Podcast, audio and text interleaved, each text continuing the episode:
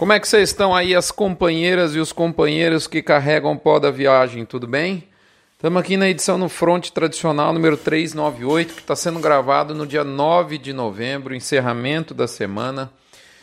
A semana encerrou com o indicador praticamente, é, praticamente não, é, de novo renovando o recorde nominal e já muito próximo do recorde real da arroba. Muito bem.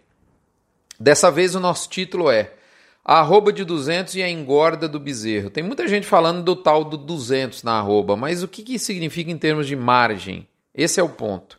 É disso que a gente trata. Será que esses 200 reais por arroba é o remédio que cura todos os nossos males? Nós vamos dar uma dissecadinha nesse tema. Eu vou te dar um recado importante, é, é só abrir um parentezinho aqui. A partir desse exemplar, incluso esse, as informações sobre o curto prazo da arroba, que é aquele famoso comentário da cabine de comando, estão lá no mini front. Então aqui nós vamos tratar do tema de pano, o pano de fundo central do front da semana, mas o curto prazo está lá no mini front. Então se quer saber de curto prazo, vá lá no mini front, escuta o podcast, lê o blog. Quer saber né, do tema da semana principal, que no caso aqui é arroba de 200 reais, a margem, né, uma simulação que a gente fez aqui, é esse é o front que você tem que ver. Certamente o bacana é ver os dois aspectos. É que um é mais focado no curto prazo e o outro é de fato, né? E a gente repetia a informação, né? Então a gente quis deixar um pouco um cardápio. Se você quer uma coisa, vai nesse lugar. Se você quer, você quer churrasco assada, é desse jeito, né? E se você quer uma carne de, de panela, é aqui. É isso que a gente está querendo, querendo separar. E lá no blog eu pus o endereço do mini front.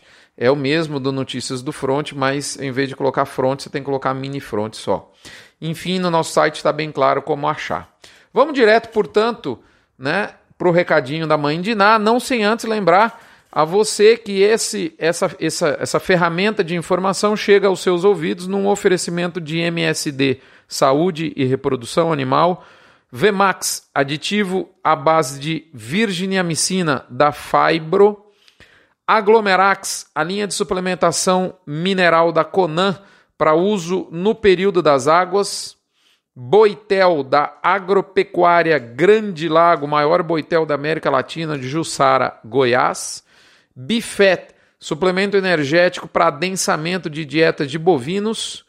E por fim, frigorífico Minerva, Recadinho da mãe de Ná. O vendedor de reposição tem hoje medo de dizer seu preço e pedir barato. O comprador tem medo de perguntar, por sua vez, o preço e escutar algo muito caro. Você sabe aquela situação que ninguém quer falar o preço? O vendedor tem medo de pedir barato e deixar dinheiro na mesa, e o comprador tem medo de escutar o que ele não quer escutar. Né? O fato é que ninguém está confortável em negociar. Quem vende vai depois comprar o quê? Essa é uma preocupação que a pessoa tem. E quem compra vai tirar lucro daquela compra como? As margens dos elos pecuários estão em acomodação e esse processo pode ser doloroso e certamente gera muito insegurança. Então eu diria, nada está querendo antever aqui uma situação de talvez um travamento na reposição porque o movimento de preço foi muito violento e ele não foi, não está sendo gradativo, isso gera insegurança, certamente. Muito bem, Bif Radar, inauguramos um novo recorde absoluto do percentil de alta para arroba, que agora atinge 85%, 10% para estabilidade e 5% para queda. Hora do quilo, hora do quilo, lembrando a você do gerente de pasto. Gerente de pasto anuncia a hora do quilo. Uma frase espetacular do meu amigo Antônio Schacker. Prêmio alto, preço alto, melhor dizendo. Vamos lá, de novo, Rodrigo. Abre aspas. Preço alto premia o eficiente, mas não corrige o problema do ineficiente. Tudo a ver com o nosso momento. Obrigado, Antônio Schacker, por essa frase espetacular. E ela é a alma do fronte dessa semana. Muito bem, nosso script agora reza, não é só o padre que reza, nosso script também, que nós vamos para o to beef or not to beef, a nossa reflexão semanal. Sabe o que eu estava pensando, gente? Eu vi umas postagens em Instagram, em live e mesmo respostas a, a, a postagens minhas de, de gente do varejo, gente que eu respeito muito e que eu sei que tem sempre teve preocupação com, a, com o produtor, mas tem muita gente do varejo de carne que não tem ideia do que acontece com o produtor brasileiro e de modo que essa alta da arroba conseguiu um fato inédito. Os holofotes do varejo da carne commodity e com certeza também da carne de qualidade estão voltados para o produtor. Olha só. É lógico que há honrosas exceções no Brasil, a maioria eu conheço, inclusive.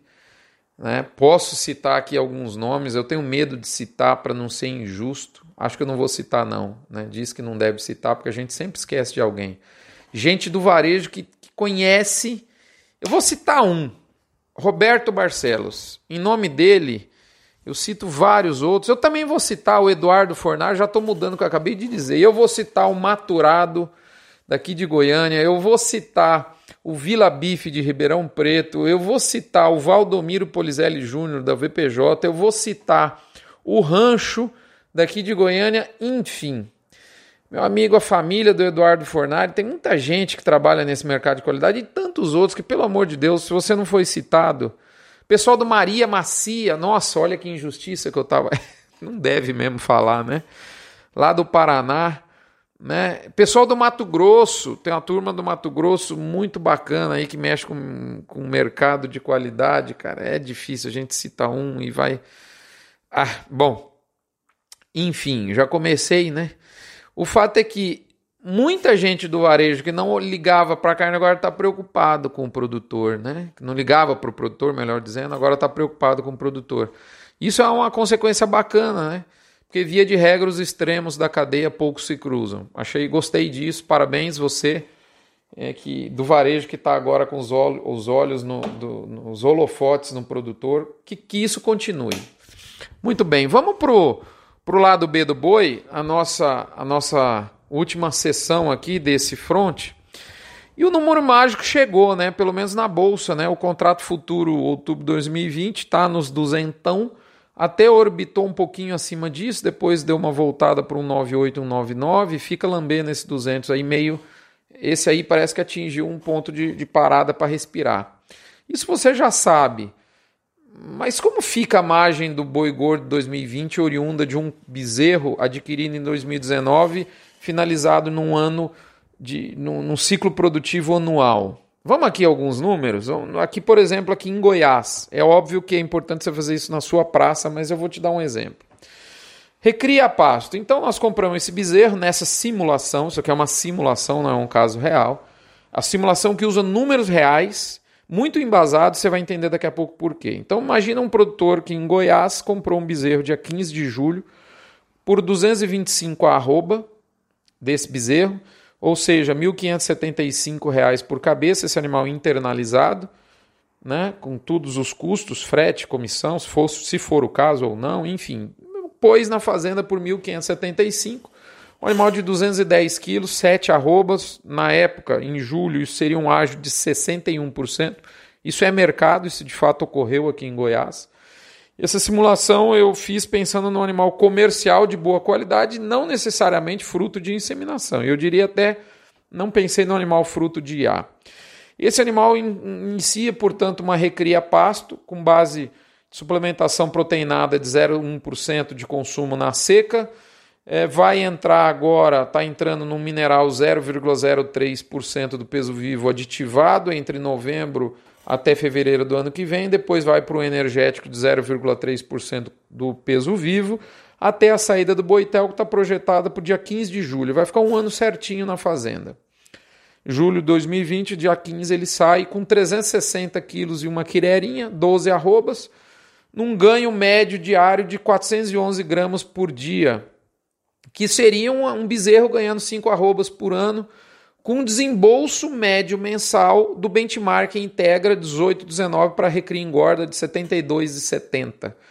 Com isso, o custo da arroba produzida desse animal magro com 12 arrobas, cada uma delas vai custar 174,50, arredondando aqui os, os quirerinha. O custo do boi magro, portanto, é R$ 2.450, 200 e, quase 204 arroba magra.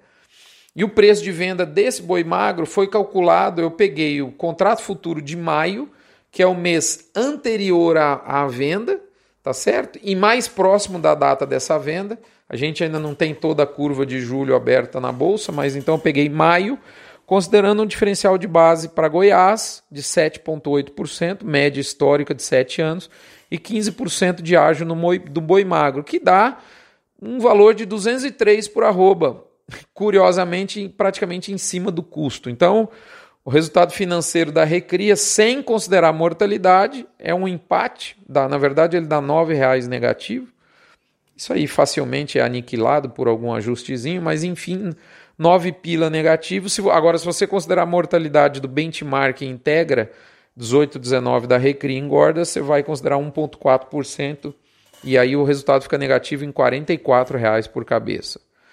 Esse animal vai ser vendido para um engordador de confinamento, que pode ser inclusive a mesma pessoa, né, por dois, pelo mesmos 2.450 aproximadamente. Lá no, no blog tem as quererinhas, eu estou arredondando o número aqui para você para não ficar menos, menos chato aqui, um monte de número te falando aqui, né? Portanto, você como, como você vai, você engordador vai comprar de você mesmo recreador ou um terceiro esse boi magro no dia 15 de julho do ano que vem por 203 a arroba ou 2.450 e vai, isso vai ser um ágio de 15% com o preço do boi gordo projetado para julho. É um animal aí de 20 meses de idade bem recriado. No confinamento esse animal Estou simulando aqui 120 diárias, ganhando 1,37 kg de carcaça ao dia, sendo abatido, portanto, com quase 550 kg de peso vivo, quase, um pouquinho menos, 547. 20,3 arrobas, um rendimento de carcaça de 55,7% aos dois anos de idade, no dia 15 de novembro de 2020. A diária nutricional e operacional eu estou orçando aqui a R$ 8,00 e 72 centavos, tá certo? Com R$ 42,90 de custos diretos envolvidos na ida desse animal para o boitel, frete, GTA, taxa de abate, assessoria de abate, etc. Custos diretos envolvidos na engorda e no abate de 43 reais. O custo de cada arroba produzida no confinamento ficou em 135 reais. Portanto, o boi gordo pronto ficou com um custo de arroba de 175. Lembrando que ele entrou no confinamento por 203 cada arroba magra, produziu lá no confinamento a, a 135, baixando o preço das arrobas em estoque do boi pronto, da arroba vendida, chame como você quiser, para 175 reais.